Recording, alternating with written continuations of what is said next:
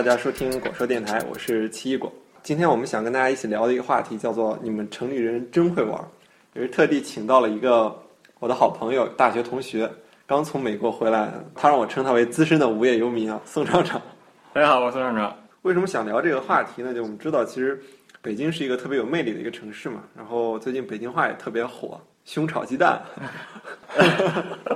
对，反正我这北京话已经说的是非常不地道了。小学那会儿感觉大家都说的是北京话，一到初中就感觉就不太地道了。然后高中呢就又越来越生，一到大学就是觉得这个好吃不好吃，这这这种北京话就已经是越来越少。特好吃和不好吃的意思。对对对，特好吃不好吃。我不知道其他城市会不会有这个问题，特别是北京可能。这个问题比较严重，因为咱们知道普通话就是在北京话基础上改良，然后变成普通话嘛，所以其实这两个东西之间关系非常近的。我一度以为其实普通话其实就是北京话，后来我发现不是，有时候偶尔在出租车上会能听到一些比较地道的。那那的哥的哥肯定是最地道的。北京话是一回事儿，更多人提起北京，可能一下子反映出来的是胡同、四合院儿。这种特别具有空间感和地方特色的一些场景。张长其实从小在胡同生活长大嘛，就其实对于北京的这些建筑啊，北京的这种风貌有特别深厚的感情。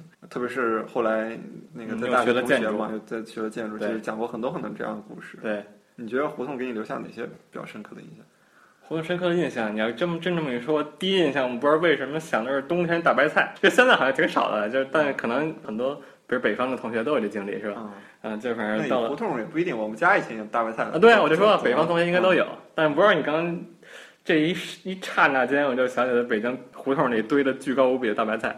从小一直住在胡同，然后一直住到现在，变化其实还是很大的。因为之前我也在美国留学嘛。第一次我呃出去以后，然后寒假就回来了，当于就半年时间。我就打的说回回我们家那胡同，车路过的时候，就真没认出来。就是说半年时间，那胡同口往北啊还是往南挪了十米。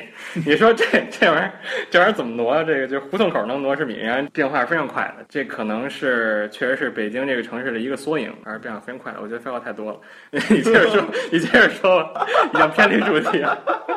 我会把它倒回来，你把倒回来吧，倒回来。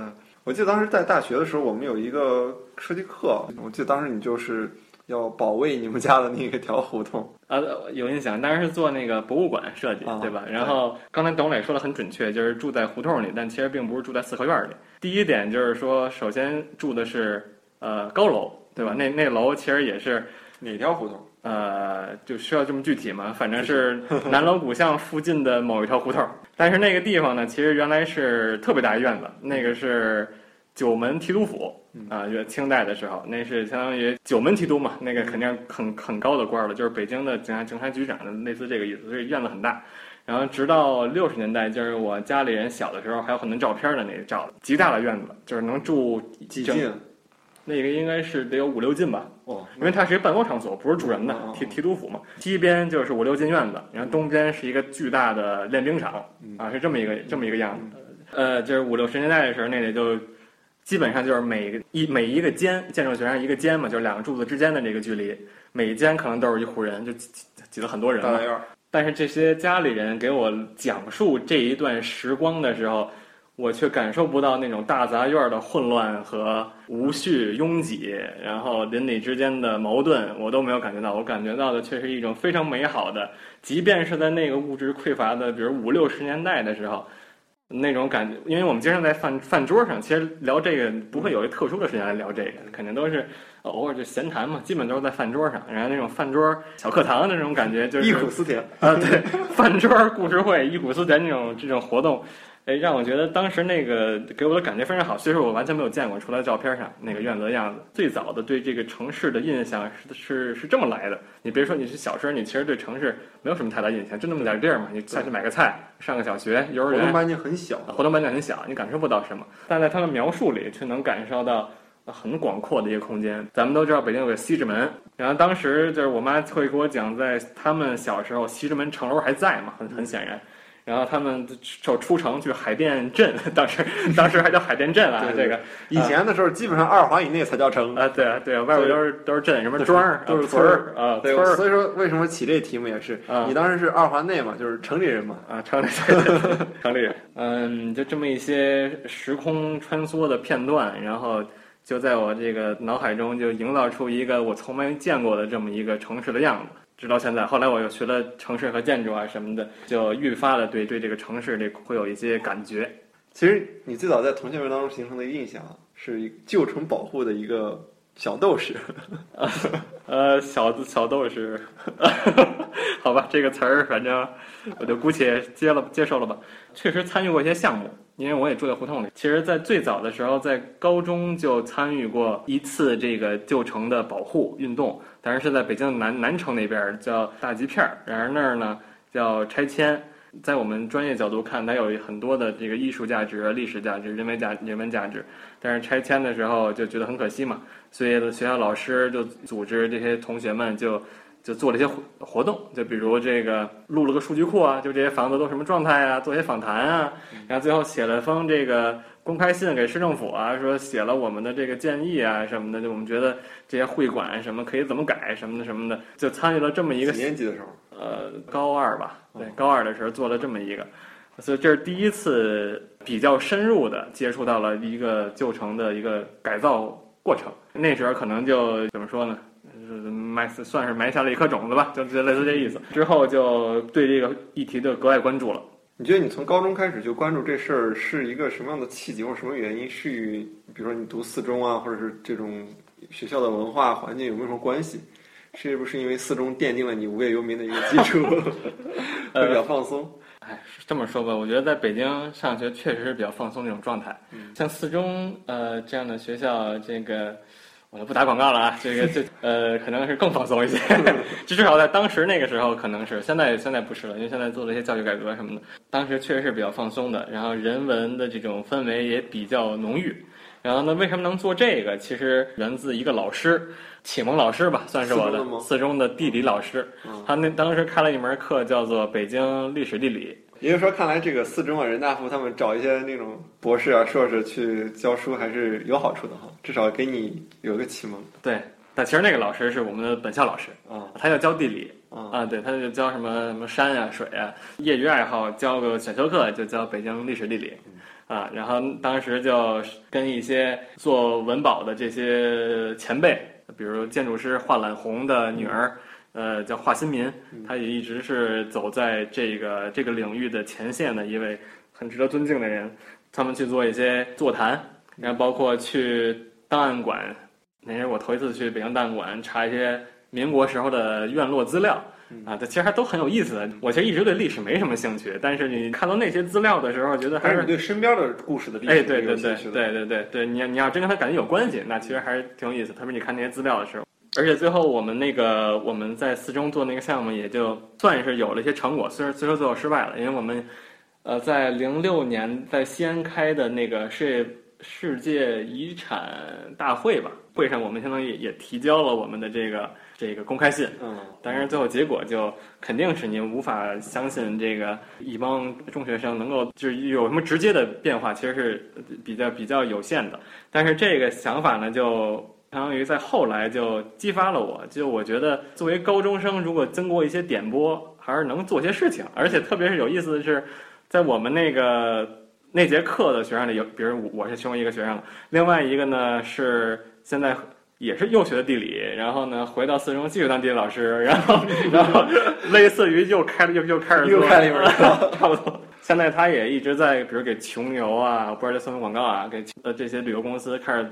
做那种 city walk，就是不是那种非要去什么西藏，非要去什么巴黎去旅游，但其实就在自己城市里旅游，这其实现在也挺火的一个概念。对。然后他呢，就是一个资深的在这方面的呃导游，所以可能也是跟那节课不知道会不会有一些这样的那样的关系。所以我觉得哎，这挺有意思的。这个中学生呃随便播点种子还能发点芽儿什么的，所以这也导导致我后来就。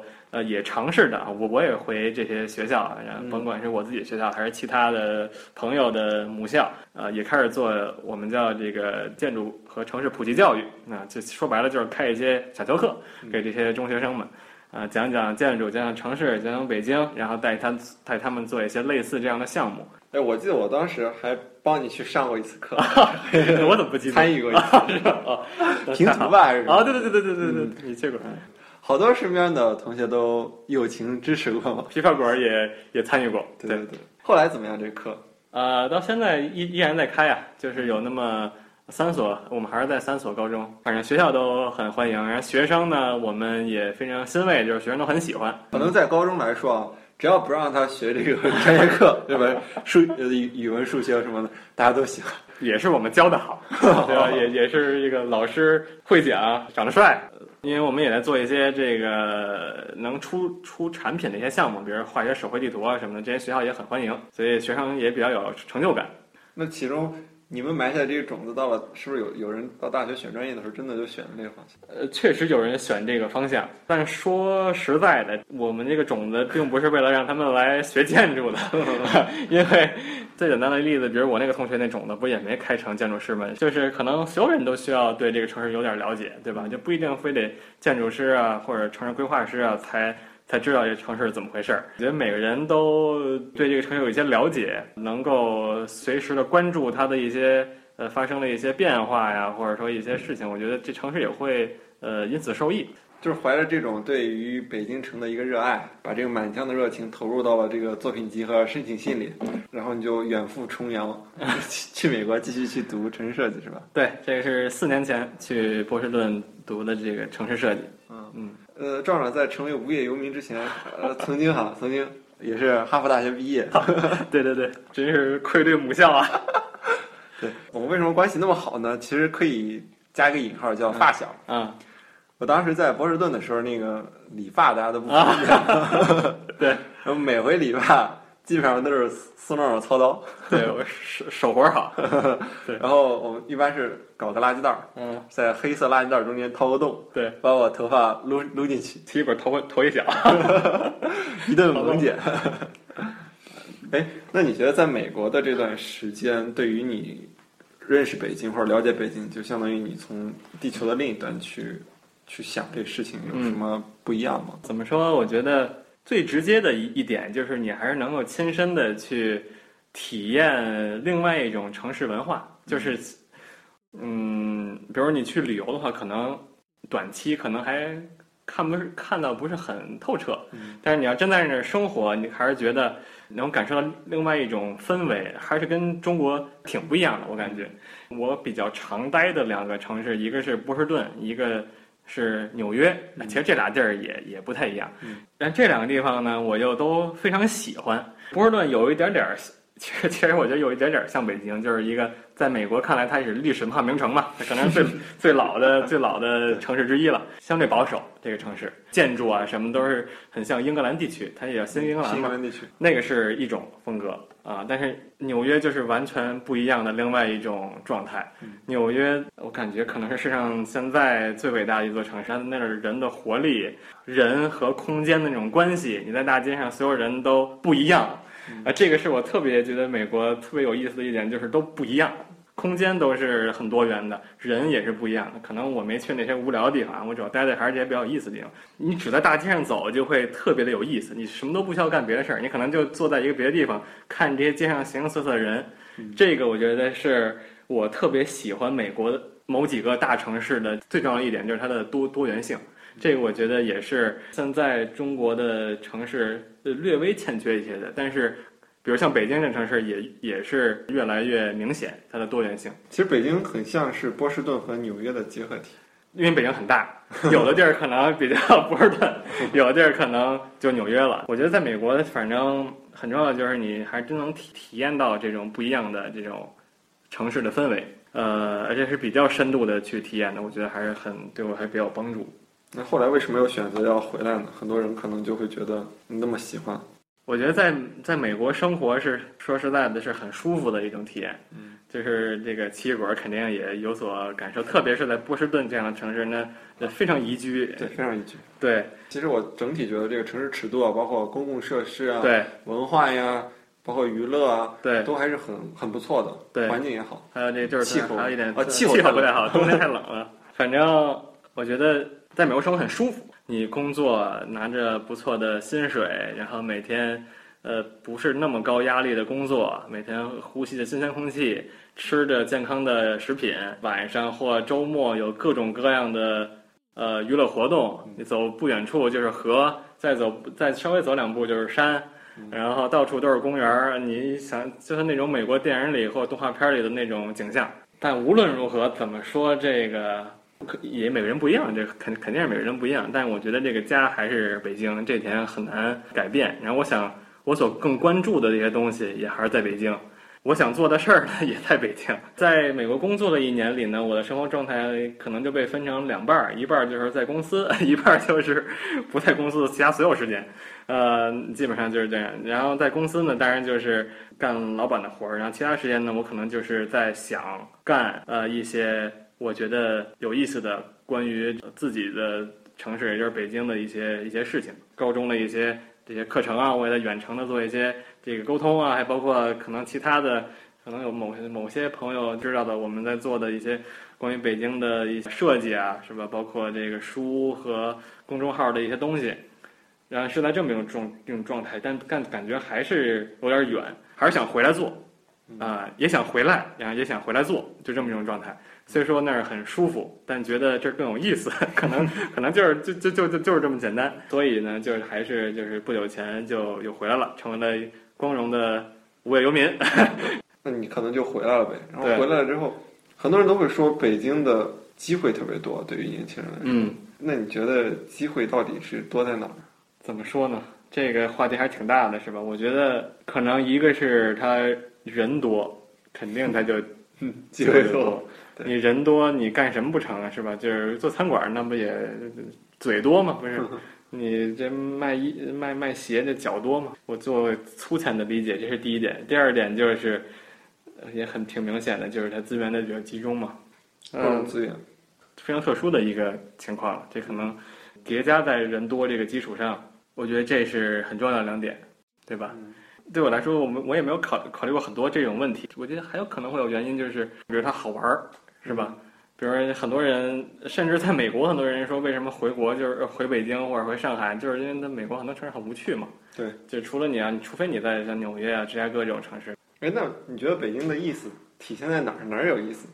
哪儿有意思？就是刚才我们提到过纽约多样性嘛，我觉得跟这点很有关系，就是也是多多样性。多样很多体现在哪儿？就是首先就是还是那方面，就是人很很不一样。比如纽约特别有意思，什么人都有，比如有这个各种移民。只说吃的话，你能吃到全全世界所有地方的东西。但如果你在一个美国农村，就没有这样。那北京也一样。然后不仅是人，可能从这个空间方面看，它的这种城市也是挺有多多样性的。它也要历史有历史，什么要自然有有自然，要奇怪有奇，要奇怪要要奇奇怪怪有奇奇怪怪。在这个物质上，它也是无论硬件和软件，我觉得都是比较多元化。这一点就会让它变很有意思。可能你讲的很多都是北京比较。光鲜的一面，但是任何一个伟大的城市也好，一个有意思的城市也好，它都是因为其多元性，它必然有那么一些不是那么美好的一些事物。我之前看过一个展览，不知道你听没听说，就是叫六环啊，我觉得，比五环多一环。很多艺术家也好，很多社会科学工作者也好，他们去调研五环到六环之间的一些生存业态，其实可能会发现，或者换句话说吧，北京的每一个环之间，嗯。都是一种不同的状态。很多人认为这种大城市的生活，就是你所谓的有意思，嗯，是靠很多这种人在默默的从事一些没有意思的事情来支撑的。我看书比较少，但是我读过一本这个书叫《落脚城市》。其实说白了就是，如果你相比还是回到可能机会那个题这个题目，如果他们从事这种工作，现在也许下一代就会有更好的发展机会。如果这同样一一波人。他们拒绝吃这个苦，在在现在，但可能他们牺牲的是另外一些东西。刚才你也说了，就是这个城市光鲜的一面会有隐藏了一些阴暗面，但其实对这些人也一样。他们为什么要做这种事儿，也是其实为了一些自己的目标去牺牲了一些现有的呃舒适或者怎么样。你说纽约，咱们一想到纽约都是曼曼哈顿，然后那个高楼大厦，但其实很明显就是它的。这个郊区吧，嗯，也是低低收入者的这个住宅。不用到郊区了，我印象很深，就是如果你在纽约坐一下地铁，嗯，你会发现满满地铁老鼠，满地铁老鼠，真的，嗯。然后再有一些，比如说去那些过街通道里，其实晚上全都是住的无家可归的人。对，这两天上海制定新的这个城市规划，上面有一个很明显的一个呃讨论点，就是这个人口控制。很多人拿跟纽约的相比，说纽约多么包容，然后多么多元，在上海那想营造国际大都市，却不够包容，就就有人会去细读纽约的这种规划。它并不是说随便来吧，这个没没有那么包容，很很明显，这个城市肯定会有等级，肯定会有不同的级别、呃阶层，甚至说，但在纽约的规划里有这么一条，就是就是类似这种社会的弱势群体，不是说你随便来，而是说我们确实不轰你走，但是呢，我们能够 提供一些资源渠道，帮助你能够上升。但是你做不做，你努力不努力，这个你好自为之，是这样的一个状态。你看，我我在北京也生活了这有接近十年了，嗯，但其实我就会发现，并没有那么热爱北京，因为你不像在美国或在很多时候，你会觉得有一类人可能会特别适合某一个城市，嗯，比如说你如果是一个程序员，可能对于美国来说，加州就是你非常好的选择。然后如果是你一个是一个艺术家，那可能纽约是一个非常非常好的选择。是。比如你如果想要一种比较轻松的、自然的，然后那环境又很好，然后又是大城市，这种，那可能会去这个波特兰。波特兰，那波士顿当然就适合这些学者了。对，波士顿是一个非常好的一个教育啊，甚至是现在很多科技对对对，在波士顿。对对对。但你会发现，其实北京就没有说是哪一类可人可能特别适合。想一想，中国有没有每某个城市是特别适合某一类人群的？这可能。你觉得有没有特别明显的？比如想想上海啊，深圳，深圳，对，深圳可能还是有一丝自己的特色的。我也其实特别喜欢深圳，也有一些活力。对对对，有活力，而且它冲压压抑比较小，就是限制也稍微少一些。这是我自己的一个理解了。如果中美这么对比，我感觉还是稍微有点区别，因为特别对于北京来说，它一是太大了，二是它为什么这么大？也刚才也说了，就是这个资源的集中嘛。嗯。它，你说，比如波士顿有很有名高校，然后呢，硅谷它那个呃企业企业这个 IT 产业比较多。然后纽约可能就是金融中心啊，或者说什么的，啊，也有一些艺术啊什么的。但是在北京呢，纽约什么都有，可能就是在艺术，你可能就去什么央美那边啊，找什么金融就去 CBD 金融街呗。然后你要 IT，你就去中关村，基本上就是高校在开海淀。嗯，对，高校你看学院路啊，然后在五道口呗。你可以说这个没有一个特定的人群适合北京，完全可以这么说。但另外一个说法可能就是这儿可能适合很多很多的不同人群。这也就回到了就是为什么我觉得这儿有意思。我建议你还是多去进进城，然后 然后然后对对对，我老是在 城乡结合部是吧？就是五环左右，对，特别是二环以内。虽说那很老，但是呢，很多很有意思的、很有想法的。呃，年轻人，而且还有一点很有意思，就是外国人，然后他们呢都都跑到内城去了。现在旧城是有这么一种趋势，所以它就愈发的多元。你可以多多进城是吧？多多进城，然后多虽说从五道口到那儿还是要体验那个痛苦的通勤。嗯，苏长其实后来回来之后一直在做一个微信公众号，叫“帝都会”，帝都就是北京的意思嘛，帝都会会用图示化的方式，非常生动的去讲解很多北京城的。小故事，嗯，也可以欢迎大家关注，欢迎大家关注。那我们会是绘画的绘，嗯，对。那我们这期节目就先录到这儿，非常欢迎宋长的到来啊！大家再见，谢谢大家，再见。有点像你，有点像我，幸福的海洋里也有漂泊，包容着你，它包容着我，流淌着你我的岁月如歌。时光它慢慢在流逝，不变的梦想它依然在坚持。北京的声。